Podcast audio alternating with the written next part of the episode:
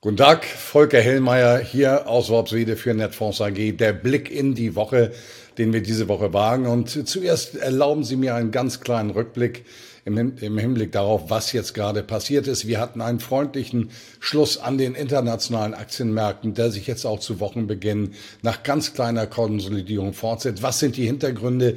Energiepreise sind rückläufig. Wenn wir nach Europa schauen, dann ist der Gaspreis plötzlich 55 Prozent unterhalb des Niveaus vor einem Jahr. Äh, wir liegen jetzt so um die 30 Euro in der Spitze über 300. Die Strompreise sind gefallen. Zuletzt am Spotmarkt äh, unter sieben Cent. In der Spitze lagen wir bei 70 Cent. Die äh, Neukunden bekommen Verträge derzeit mit 40 Cent. Also es ergibt sich Entspannung. Es ist natürlich nur eine Momentaufnahme, aber eine Momentaufnahme, die entspannt.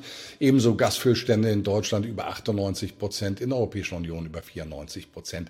Das spielt sicherlich eine Rolle in der aktuellen Situation. Aber Vorsicht nochmal, sind Momentaufnahmen. Wir wollen auf die Woche schauen. Was wartet diese Woche auf uns?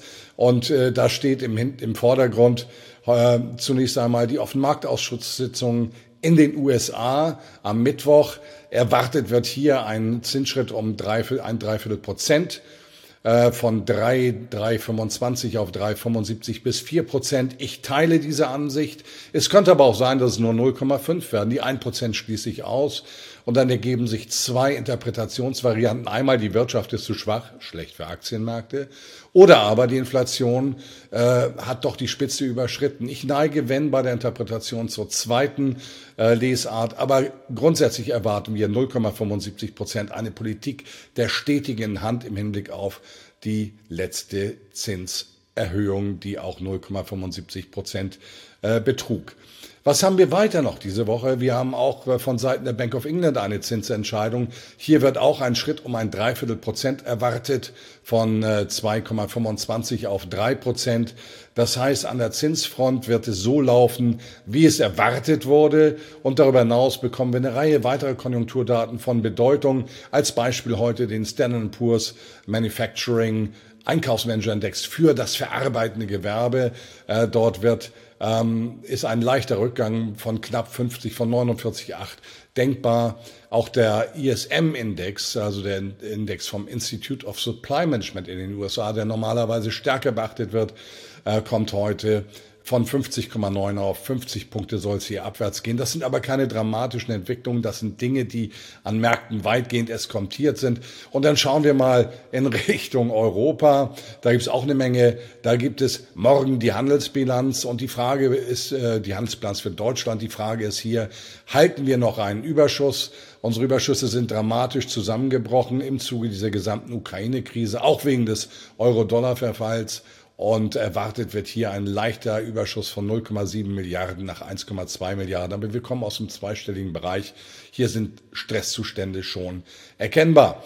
Darüber hinaus die Arbeitslosenrate aus Deutschland. Äh, dort wird es Stabilität geben. 5,5 Prozent ist die Erwartungshaltung bei der saisonalbereichen Quote. Was wir sehen, ist an sich eine untypische Wirtschaftsschwäche, die sich bisher am Arbeitsmarkt überhaupt nicht niederschlägt. In der Eurozone im zweiten Quartal hatten wir die höchste Beschäftigung in der Geschichte der Eurozone. Was erwartet uns noch? Hypothekenmarktindex aus den USA. Der stand zuletzt auf dem niedrigsten Niveau seit Juni 1997 im Hinblick auf die Kapitalmarktzinsen ist hier ein kurzfristiger Trendwechsel nicht zu erwarten. Die Frage ist, sehen wir einen neuen Tiefpunkt seit Juni 1997 oder kommt es jetzt zu einer Stabilisierung? Dann schauen wir weiter, äh, auch mal Richtung Moskau. Wie wirken sich dort Sanktionen aus?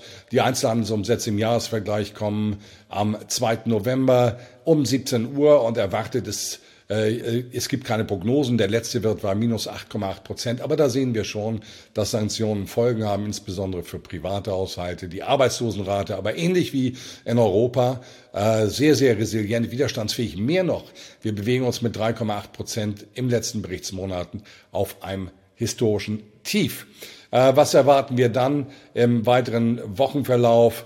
Äh, wir bekommen noch die Arbeitslosenrate aus der Eurozone, auch hier 6,6 Prozent die Erwartungshaltung. Es ist auch ein Allzeittief für die Eurozone, seitdem sie gegründet worden ist. Und äh, insofern können wir dann in Richtung Wochenende schauen diverse ähm, Zahlen noch von der US-Konjunkturfront. Einmal der Arbeitsmarktbericht, wieder eine solide Zahl erwartet, um 200.000 neue Jobs im Bereich der, ähm, äh, der, des, der Wirtschaft außerhalb des Agrarsektors. Äh, dann bekommen wir noch den äh, noch Dienstleistungsindizes aus den USA, auch vom Institute of Supply Management. Das lief deutlich besser in den USA als in Europa zuletzt. Hier liegt die Erwartung, dass der Index von 56,7 auf 55,5 fällt. Aber das ist solides Wachstum, was eben mit diesen deutlichen Niveaus über 50 Punkten hier signalisiert wird. Und da wird eins deutlich, wenn wir auf die Woche schauen. Ja, wir haben Stabilisierungstendenzen, die erkennbar sind über Energiemärkte positiv. Wir haben aber weiter das Bild, dass die Eurozone stärker unter Druck steht als die USA. Und das wird sich am Ende auch am Devisenmarkt weisen. Wenn wir eine Zusammenfassung für diese Woche machen, viele, viele wichtige Daten, insbesondere die Zinsentscheidung, viele Arbeitsmarktdaten als auch andere Konjunkturdaten, die Chance, dass der Korrekturmodus, der positive Korrekturmodus an den Aktienmärkten sich fortsetzt, ist gegeben. Und äh, insofern schauen wir Anfang der Woche mit einer Portion Zuversicht, aber keine Euphorie nach vorne.